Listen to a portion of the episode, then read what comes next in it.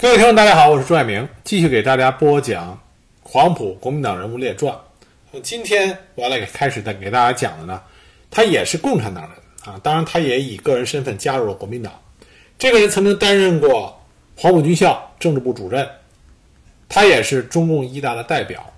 那么有一些熟悉历史的朋友应该知道我要讲的是谁，这个人就是中共一大十三名代表之一。后来又脱党，那么在新中国建立之后，又回到中国共产党领导之下的早期共产主义者啊，包惠僧。包惠僧是在1895年1月15日出生在湖北黄冈县。他的祖辈呢都是农民，但他的父亲啊叫包存家，是一个读书人，曾经做过几天候补民政司这样的九品小官。他的母亲呢是出身于书香门第，自幼读书习礼。包惠僧兄弟姐妹八人，他排行老三。在他出生的时候，他的父亲在仕途上屡遭坎坷，已经回乡务农啊，弃官回乡务农了。而且呢，因为他读过书，经常遭到别人的嘲笑和欺凌。那么他父亲呢，就把这个不幸归根在读书上，所以他反对和阻止自己的孩子读书。在包惠僧六岁的时候，他的母亲就跟父亲商量，要让包惠僧去读书。但是他父亲一听说让孩子读书，就火冒三丈，打了他的母亲。当时包惠僧和他的哥哥怕自己母亲吃亏，就齐齐上去抱住了他父亲的双腿。但他父亲的火气更大，继续动手打母亲和包惠僧还有他哥哥。那包惠僧呢，从小脾气就暴。后来包惠僧也是以脾气跟炮筒子相似而著称，所以他有个外号叫包大炮。包惠僧当时就在他父亲的大腿上狠狠地咬了两口，结果从此以后，他和他父亲两个人就成了仇人。那么经过和父亲的斗争，包惠僧就进入到私塾读书。经过三年之后，发生一件事情，据说啊，包惠僧在上学的路上碰见他父亲在河里捕鱼，那包惠僧和他父亲。相见如同仇敌。那天估计啊，包惠僧他父亲也是遇到什么不痛快的事心情也不好。那包惠僧见到他父亲，马上把脸调转过去，假装没有看见，结果就把他父亲激怒了。他父亲当时直接抓住包惠僧，就把他的头往水里按。幸亏包惠僧的五叔正好经过，就把包惠僧救了下来。但自此以后，包惠僧的父亲就不允许包惠僧读书了。那么他母亲看不下去了，就请来了与他父亲交往深厚的，然后又很有声望的当地的一个士绅进行劝说。但是呢，包惠僧的父亲就是不同意让包惠僧再读书，所以包惠僧读书全都读到狗肚子里去了。那么当时来劝说他的这个好友，这个士绅叫陈汝田，就十分的生气，所以呢，就是说你不让他读，我让这个孩子读。所以后来包惠僧读书的费用都是由陈汝田来资助的。十四岁那年，包惠僧参加了黄冈县高等小学堂的入学考试，因为考试成绩突出，获得了相当于优秀学生的这个殊荣。那么在校读书的费用完全由官方负担。那进了黄冈县高等小学堂读书以后，包惠僧他受新思想的熏陶，整个人都变了。他由于冲动的性格，在新思想那种要打破封建枷锁，要推翻。封建的压迫啊，这种推动下，他就容易发生起比较激烈的行动。那么，一九一一年辛亥革命爆发之后，湖北的时局动荡不安，包惠僧呢也因此第二次辍学。结果他回到家乡的时候，正好赶上重阳节，包家的族人聚集在祠堂祭祖，那么豪绅们就坐胡吃海塞，那么穷的族人只能站在这两边。包惠僧看到这种情形，十分气愤的就走到。族长面前，就是大声质问：都都是包氏的后人，为什么我们不能入席呢？那么族长受到这种挑衅，自然是破口大骂，说你是个什么东西。那么包惠僧被他骂了以后，就急眼了，他顺手就抄起了一根木棍，对着族长一阵暴打。同时呢，祠堂里供奉的那些祖宗的牌位也被打落在地。那么其他族人一看，马上围上来，就将包惠僧团团围住。包惠僧挥舞着木棍就冲了出来，到大门口又被人挡住去路。这时候幸亏他的族兄用力推倒众人，拉起包惠僧就往外狂奔。那么最后呢，就趁着夜色给了包惠僧一些路费，让他赶紧的远走高飞。就这样，包惠僧离开了家乡，跑到了汉口。那么到了汉口以后，他举目无亲，很为生计发愁。那么他在酒馆里就结识了来喝茶的省教育司司长。那么省教育司司长经过攀谈，知道了他的处境，也觉得这个孩子有思想、有才气，所以呢，就让包惠僧报考湖北省第一师范学校，并且给校长专门亲笔写了一封推荐信。就这样，一九一二年，包惠僧以优异的成绩被湖北医师给录取了。那么，第一师范学校它的膳食、书籍、校服都是由官方供给，所以包惠僧在这里就度过了五年安定的读书生涯。一九一七年夏，包惠僧从医师毕业。当时啊，毕业以后，像师范毕业以后啊，并不容易找工作，所以呢，包惠僧他找工作四处碰壁。后来他找到医师的刘校长，勉强留在医师的附小担任书记，每月只能拿半薪，每周兼四个小时的课。干了一个学期之后呢，包惠僧就回到家乡，托人进了当时家乡的一所小学担任教员。但是他家乡的小学的校务完全是由当地的豪绅把持，而且这些人劣迹斑斑，所以包惠僧看不下去，他那炮筒的脾气又上来了。在一次校务会议上，他指着这些校董的鼻子就大骂，这一下就气坏了这些豪绅，他们诬告包惠僧造反，所以包惠僧被迫又离开了他只干了五十天的学校。而回家闲居的包惠僧呢，在包氏宗族要修改族谱的大会上。又因为看不惯包氏这些豪绅的做法，当众又把他们骂了，就再次触怒了这些豪绅。那么这些人决定用家法给包惠僧治罪，所以包惠僧只得第二次逃到了武昌。到了武昌以后，包惠僧住进了价格十分低廉的客栈，那么天天呢为求职奔走。当时他几乎是走投无路，几近于绝望，他甚至想过自杀。后来呢，他试探着给《大汉报》《汉口新闻报》撰稿。没来，没想到他的文笔，因为包惠僧的文笔非常好，那么他得到了这两家报社特派外勤记者证。那有了点稿费之后，他又筹划去报考省立法政专门学校。这个时候的包惠僧渴望接触新思想，渴望学习新的知识啊，加入到新文化运动。所以，一九一九年春，包惠僧去了北京，在北京大学中文系做旁听生。直接感受五四新文化运动的思潮。那么这个时候，他可能听到过陈独秀的课，但这个时候他还没有认识陈独秀啊，没有结识到陈独秀。那么从北大中文系他是肄业，然后回到了武汉。回到武汉以后，他结识了他黄冈的同乡陈潭秋啊，这是另外一位著名的中共一大代表。当时两个人都是《大汉报》和《汉口新闻报》的外勤记者，所以私交呢也越来越深。包惠僧的记者生涯啊，记者工作做的还是相当不错的。很快呢，他又有了像《公论日报》《中西日报》这些外勤记者证，他又兼写给外部啊外边一些城市的各报撰写武汉这边的通讯稿。这样呢，包惠僧在武汉就落了脚，那么靠赚稿费得以衣食无忧。但是在采访中，包惠僧逐渐意识到军阀的腐败、社会的黑暗和不公，从而建立了要改造社会的理想。在他有了足够的稿费之后，他已经不再把记者作为谋生的手段，而是将它变成揭露黑暗和改造社会的武器。当时包惠僧所用的笔名是“雷”啊，单字的“雷”名单字，这都是单字为笔名来发表文章，其意思呢就是要震撼一下死气沉沉的社会，用雷电轰鸣撞出一个缺口，逐渐扩大，从而展现出一个新世界。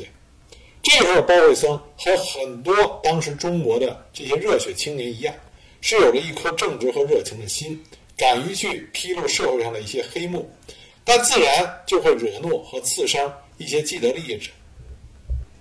当时省议会的秘书长蔡阳普，他是包惠僧的代数老师，啊，有师生之情，曾经劝包惠僧去找一个正当的职业，不要再在报纸上发表这些抨击社会的文章。那包惠僧自己就申辩说：“他说自己对政治的腐败、社会的黑暗、好人坏人要如实的报道出来，这样才能问心无愧。”包惠僧曾经说过，他的报道原则就是不媚俗、不畏难、不作假。这样想，他也是这么做的，不管旁人说什么。但是包惠僧呢，就遇到了麻烦，他的稿件经常会无缘无故的被取消。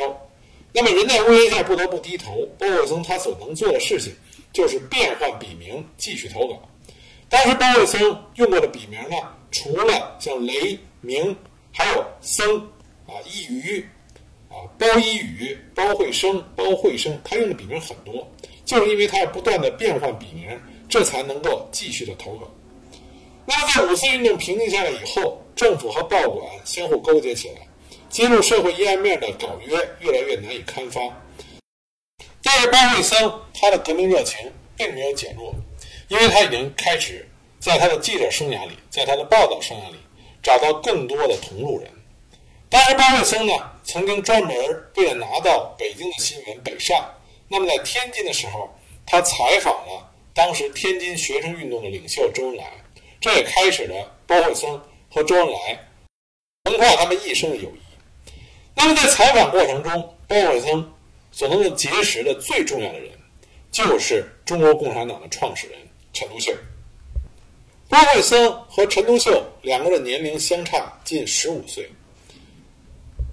用包惠僧自己的话说，在他认识陈独秀之前，他差不多是一只野马，思想没有一定的体系，言论行动也没有一定的范围。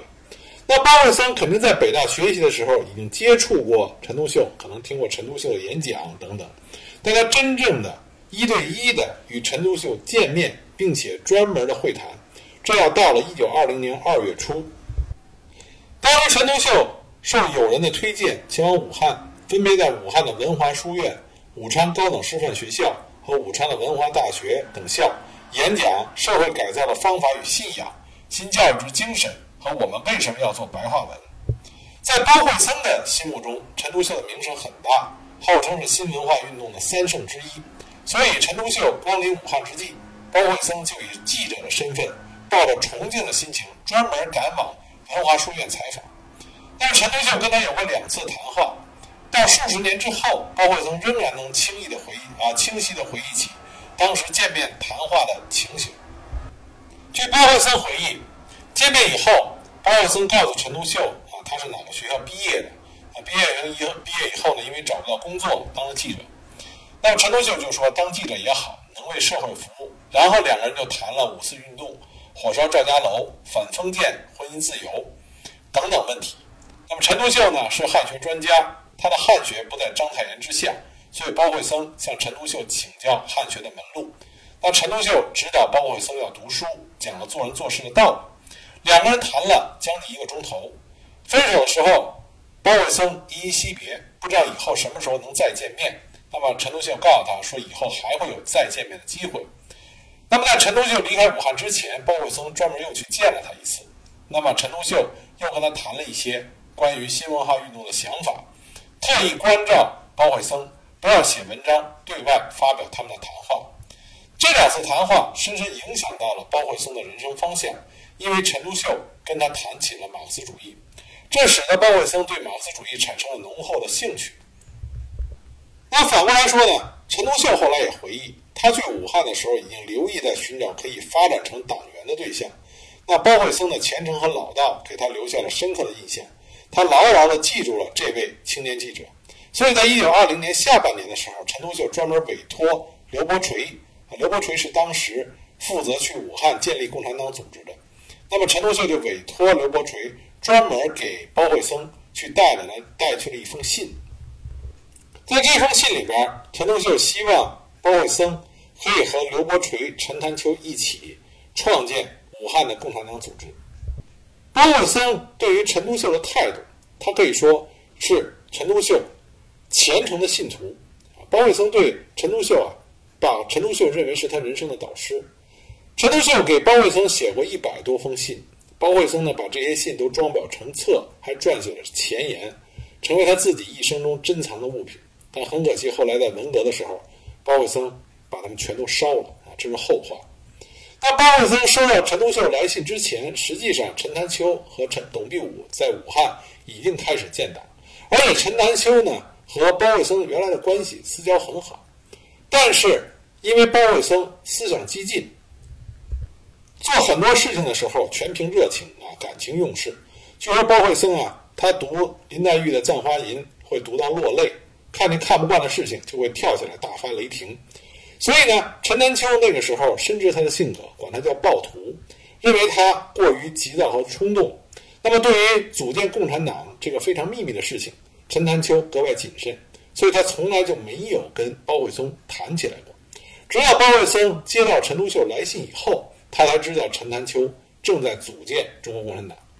因此呢，在一九二零年八月，包惠松与董必武、陈南秋等人在府院街九十七号啊，当然还有刘伯垂，他们成立了武汉的共产党小组。由于其他人都有固定的工作，只有包惠松的职业方便四处活动，所以他被选为小组的书记。那个时候，武汉小组的大部分党员对于马克思主义所知甚少，所以最初的主要活动就是读书。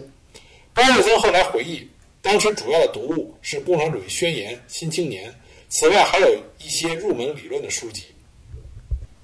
这些书籍的大部分都是刘伯垂从国外和上海带回来。那么，因为共产主义和马克思主义才刚刚进入中国，所以党员的拓展工作进展的非常缓慢。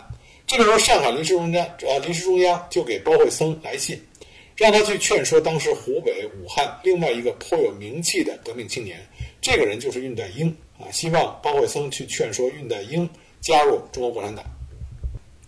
恽代英当时在武汉创办了立群书社，那么立群书社呢是由恽代英、林语南。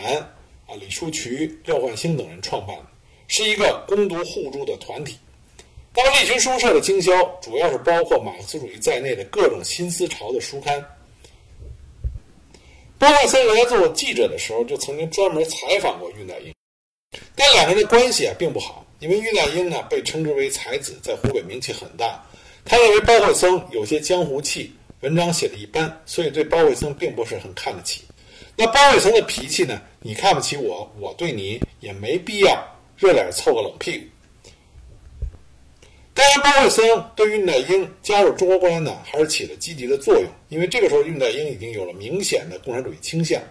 但最终呢，介绍恽代英入党的是陈独秀，而并不是包惠僧。一九二一年一月，包惠僧由武汉到上海，准备赴苏联学习。到上海以后呢，上海共产主义小组代理书记李汉俊留包惠僧在上海工作，请包惠僧任共产党教育委员会主任，负责选派优秀的青年赴莫斯科留学的工作。那么在四月份，包惠僧挑选了刘少奇、萧劲光等一批青年，由上海坐船到海参崴，再坐火车经西伯利亚去莫斯科留学。那么这一批青年呢，由包惠僧挑选的留苏青年，后来很多都成为了中国共产党重要的领导人。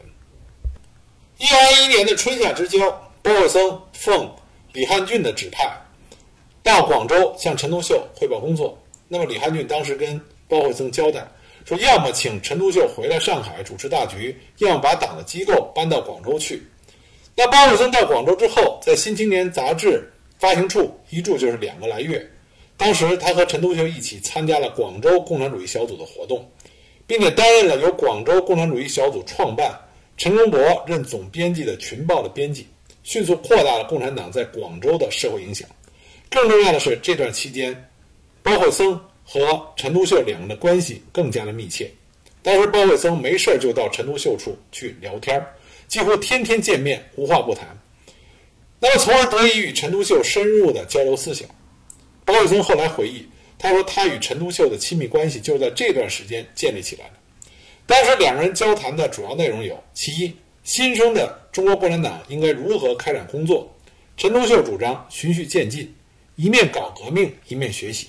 他说：“我们现在组织的党不着急，我们要学习，要进步，不能一步登天，要尊重客观事实。”显然，陈独秀是在思考的。年轻的中国共产党因为没有经验，要从中国的客观实际出发，首先是要学习，革命要靠自己的力量，尽力而为。不能指望马上实现革命的目标，取得革命胜利。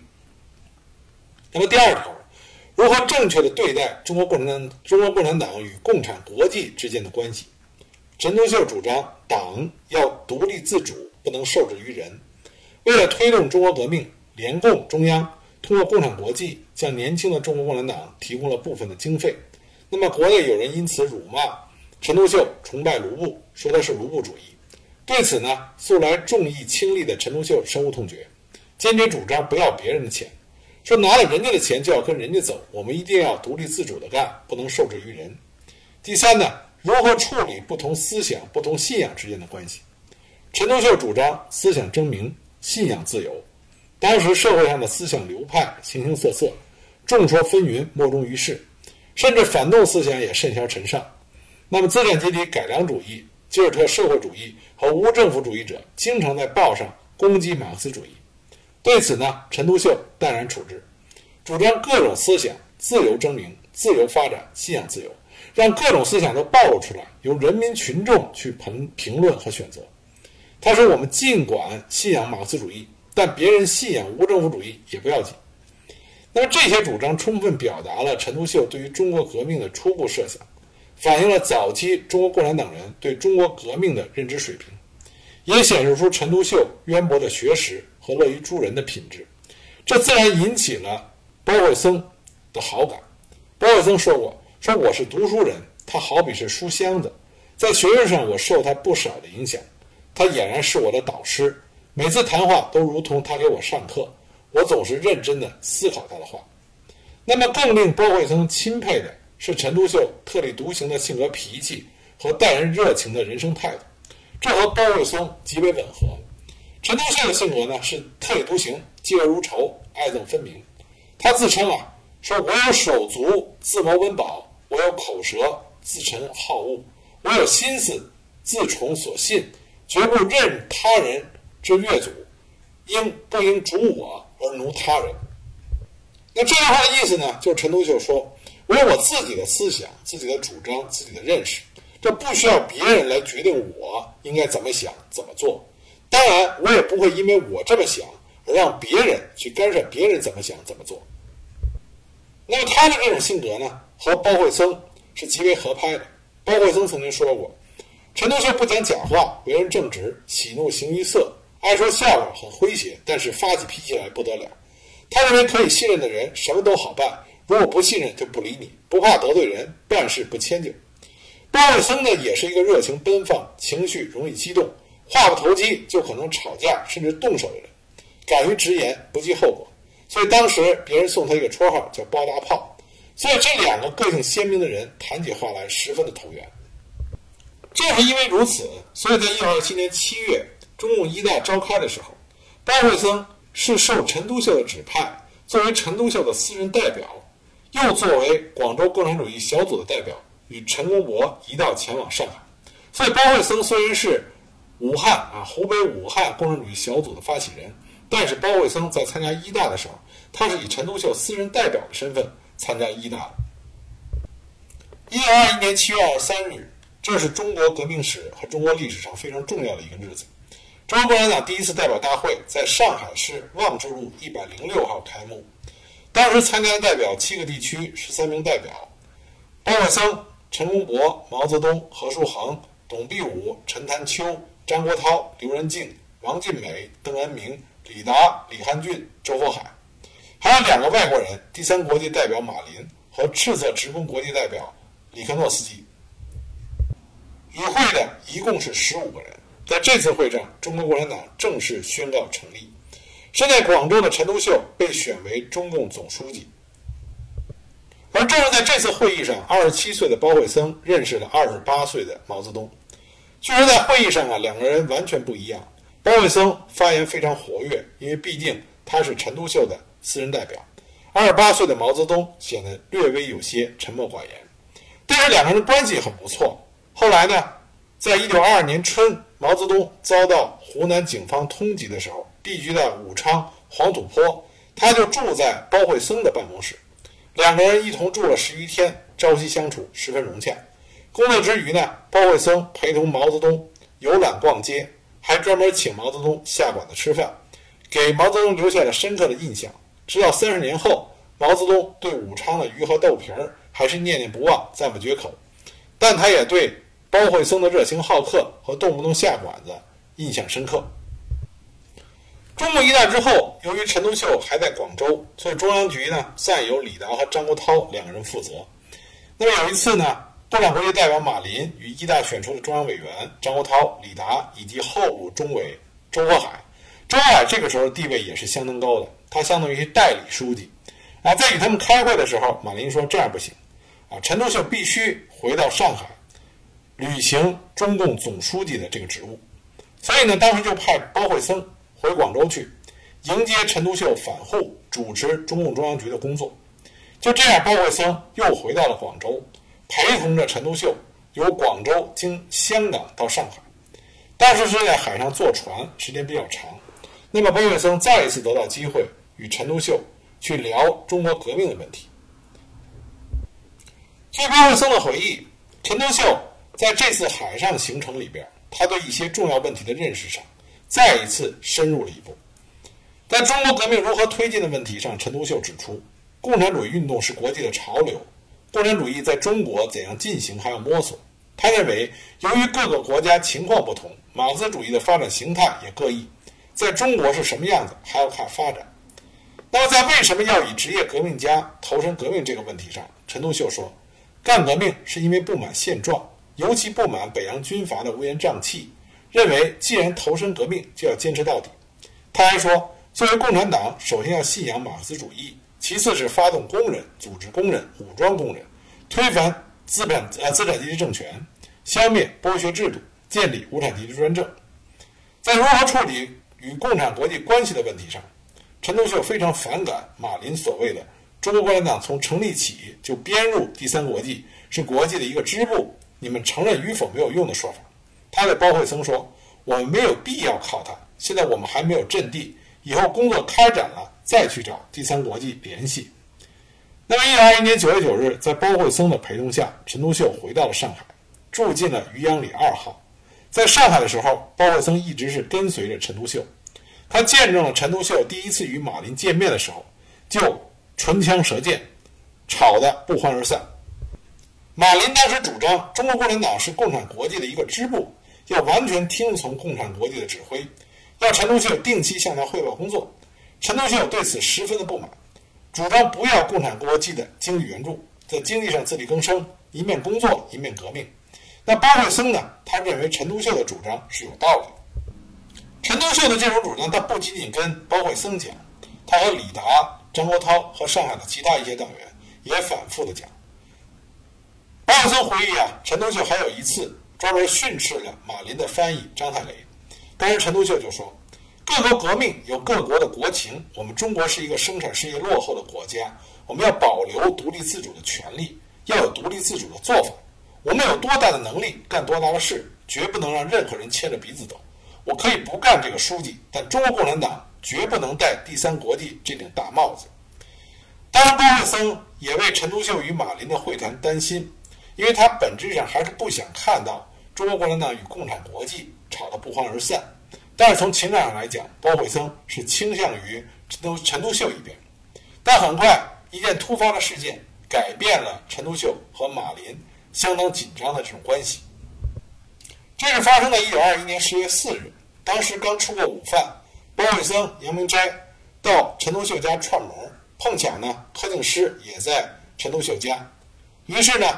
陈独秀的妻子就约他们打牌，那么陈独秀在楼上午睡，就在他们打牌之际，突然有人在前面叫门，大家一下子警惕起来，因为按照规定，自己人一般都走后门，可见叫门的肯定不是自己人。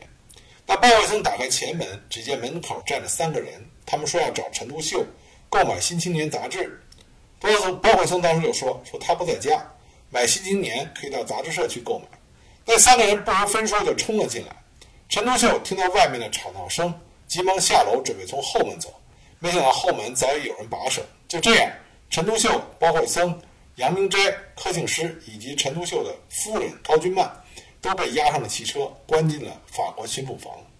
在审讯中呢，本来他们都报了假名，那么陈独秀报名叫王谭甫，包惠僧报名叫杨一如。结果不久又有两个人被带了进来，一个呢是《民国日报》的总编。共产党员邵力子，另外一个呢是同盟会的元老啊，楚辅成，两个人都是去拜访陈独秀被埋伏在那里的巡警抓获的。那么陈独秀一看见朱辅成，就马上给他使眼色，但是朱辅成没有明白陈独秀的意思，开口就大叫：“仲甫怎么回事？一到你们家就把我搞到这里来。”这样，陈独秀根本隐瞒不下去了，他的身份就暴露了。但是在得知陈独秀等人被捕的消息之后，马林全力营救。最终呢，陈独秀被关押两天，包惠僧等人被关押五天以后，全部被释放。这五天呢，也是包惠僧一生中仅有的坐牢日子。那么这件事情呢，就使得马林和陈独秀的关系啊缓和了下来，这样包惠僧放心了很多。出狱之后，包惠僧被党组织派到武汉，出任中共武汉区执行委员会的书记，并且组建了领导工人运动的中国劳动组合书记部武汉分部。那包惠僧呢，在中国早期的工人运动中做出了不小的贡献。他是如何打开局面的呢？下一集我再给大家讲。